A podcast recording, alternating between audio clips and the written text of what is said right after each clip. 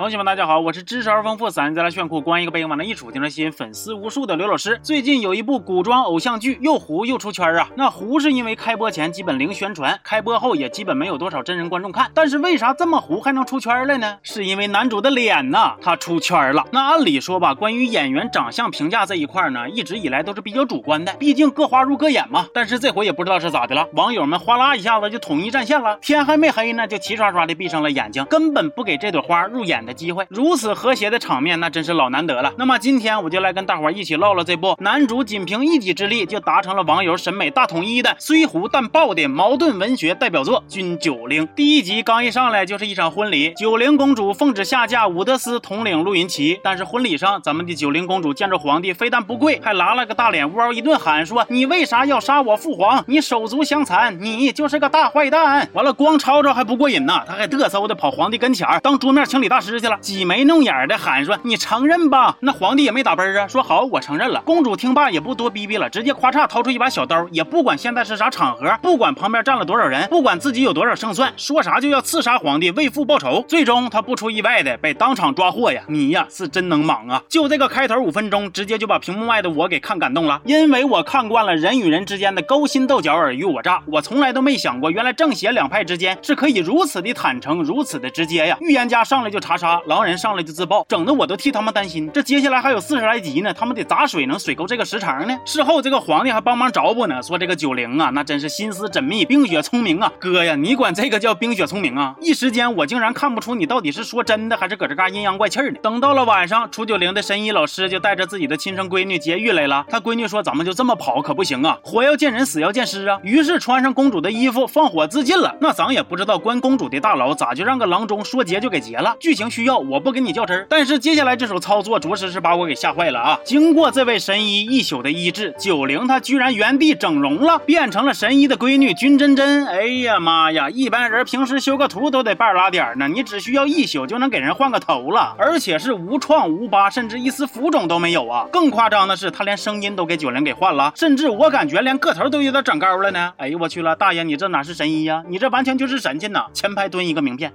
九龄跟神医说：“您为了我失去了女儿，那么从今以后我就是您的女儿。”于是神医 就死了。好家伙呀，这女主当的是哪儿都好啊，就是有点费爹呀。那接下来背负着血海深仇的九龄就顺理成章的以君真真的身份正式踏上了自己的复仇之路。这第一步就是先找一个靠山。君真真她姥在泽州家大业大的，九龄就决定去投靠。路上还捡回来一个就会吱哇悄叫唤，给观众的耳朵增添负担的丫鬟柳儿。二人虽然寄人篱下，但依旧是难掩嚣张啊。真真。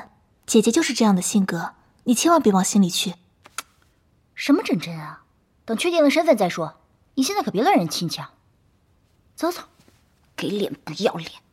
瞅着没有？我估计美玉姐见了他都要直呼学姐呀。之前君真真跟一位家世不错的宁公子有婚约，但是人家宁家呢现在想毁约了。九零就靠着一纸婚书、一顿唇枪舌剑、三句话，就从老婆婆那嘎达换来了五千两的违约金呢。然后牛脸就在灯会上设棋局，十两银子下一子儿，谁要是下对了位置，就能赢得五千两。最后呢，不出意料的全输出去了，没毛病啊！败家子就得这么败啊！一开口就是老慈善家了。那么他输给谁了呢？你用脚后跟都能猜着，输给男主了呀！我看原著对于男主朱赞的容貌描写是这样子的：说他英俊的面容在夏日里格外明朗，看他一眼就散了闷热，被很多年轻女子追捧，有些泼辣的甚至为他上吊自尽了。那么此人到底是何等美貌呢？今日你我三生有幸难得一见，这真是。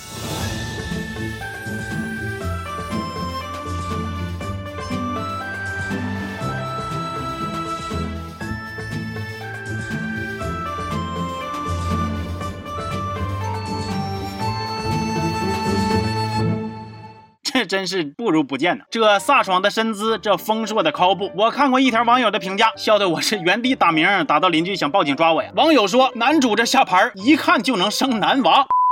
完了，男主的设定是对公主九零痴心一片，但是大伙看他得知公主死讯的时候是什么反应啊？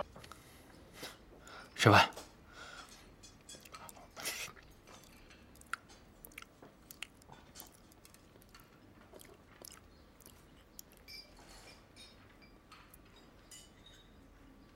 二哥。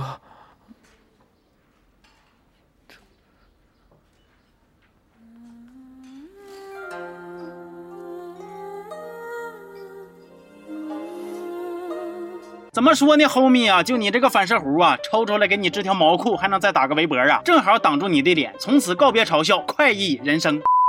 很多观众看了男主的脸之后，就开始吐槽制作方，说你们选角都不动动脑子吗？这我就得替他们解释两句了。很明显，他们是动过脑子了。不信的话呢，你们瞅这个跟男主形影不离的好兄弟，这个外形条件那也是相当给力呀。把他俩放一块堆儿，再让你看，你是不是就瞬间觉着男主也没有那么过分了呀？这都是技巧啊！大师，我悟了。完了，因为男主想调查九零的事儿嘛，君真真又是九零的闺蜜，所以他就天天缠着顶着君真真的脸的九零。但是人九零现在每天的事儿也挺多呀。首先是因为男女授受不亲，为了能名正。言顺的给表弟治病，九灵就决定跟表弟结婚。其次是他还得隔三差五的跟已经退了婚的宁公子各种切磋呀，下下棋呀，比比投掷啊。毕竟跟帅哥在一块，哪怕只是看病，哪怕只是切磋，那不也比跟悲伤蛙纠缠不清来的快乐吗？还有九灵跟宁公子俩人下盲棋这一段啊，给我看的是灵感迸发呀！我高低得给他换个 BGM。空中阿弥陀 music，为情少年历经磨难，尝尽人间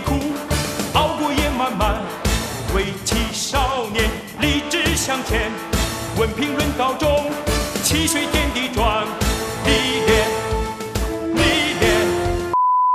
这部剧啊，看了六集。官方的剧情简介里边说，朱赞清贵公子宁云昭，前夫陆云奇，方家独子方成宇，身份各异、关系复杂的四人，陷入了以九灵为核心的感情漩涡。完了，还抛出了一个问句，问观众谁才是九灵的真命天子呢？那咱就讲句掏心窝子的话啊，这是真难猜呀！我实在是难以想象，在这四个人中间，女主得怎么掐自己的大腿里子，才能逼自己最后选男主啊？哎呀，生动形象的展现了啥叫生于。皇家身不由己呀，我都替他闹挺啊！行吧，今天这期就先到这儿了。我是刘老师，咱们下期见。